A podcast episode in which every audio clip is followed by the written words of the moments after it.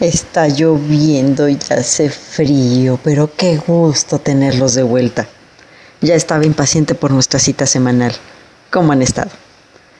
Por cierto, ¿en alguna ocasión se han sentido partidos en seis? Que no están ni aquí ni allá, que no se hallan. Esto es precisamente lo que sentían los hijos mestizos de los conquistadores. Se sentían Nepantla Nepantla quiere decir en medio y esa sensación de estar y no pertenecer, de sentirse solo entre la multitud, ya lo manifestaban desde hace muchos siglos. Ay, ajá, no me venga con que es dueña de todas las tragedias, porque para tristezas, las de esta mujer que fue un tiempo blanca y comanche. Entre los comanches fue como conocida como Nadua, que bien puede significar alguien encontrado o la que se mantiene abrigada con nosotros. Sí, hasta parece chiste. Todo eso en una sola palabra. Cynthia Ann Parker, o nació en Crawford, Illinois, Estados Unidos, hacia 1827 y murió alrededor de 1870. Norteamericana, de ascendencia irlando-escocesa, Cynthia fue capturada a los nueve años por una banda de indios que masacró a su familia y destruyó su rancho.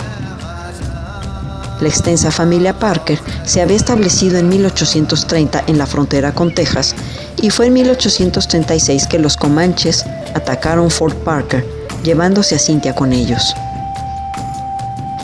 Antes de abandonar su terruño, presenció la brutal tortura y asesinato de su abuelo, John Parker, y las sucesivas violaciones de varios de sus parientes.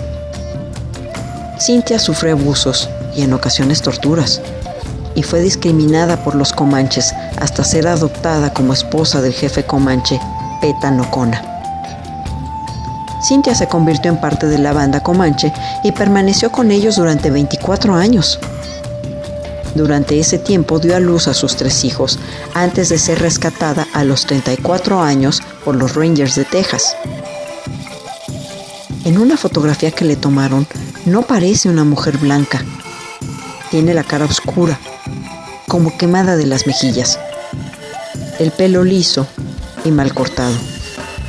Una expresión de recelo o de pánico y le da el pecho abiertamente a su hija. La historia de la cautiva rescatada al cabo de 24 años se publicó en todos los periódicos.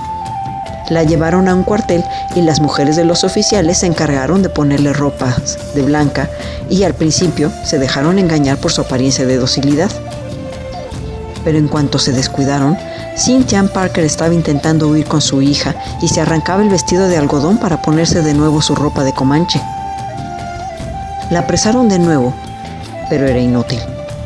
Permanecía inmóvil, con su hija en brazos, con la mirada perdida. La niña contrajo unas fiebres y murió al cabo de algún tiempo. Cynthia Ann Parker permaneció los restantes 10 años de su vida intentando reajustarse a la vida civilizada como tejana. Intentó escapar y volver con su familia e hijos comanches por lo menos una vez más, pero fue rescatada y llevada de vuelta a Texas. No volvió nunca con los comanches, ni se reintegró a la comunidad de los blancos vivió como un fantasma, doblemente extranjera, sin comprender que para los anglosajones era ella el símbolo vivo de la redención de los comanches.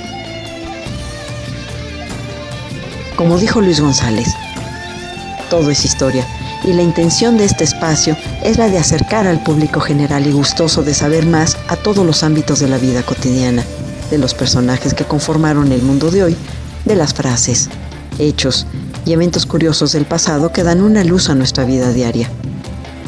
Al contarles estas pequeñas noticias, esperamos despertar su hambre de conocimiento y que se acerquen a preguntar, a leer, a cuestionar. Queremos saber de ustedes.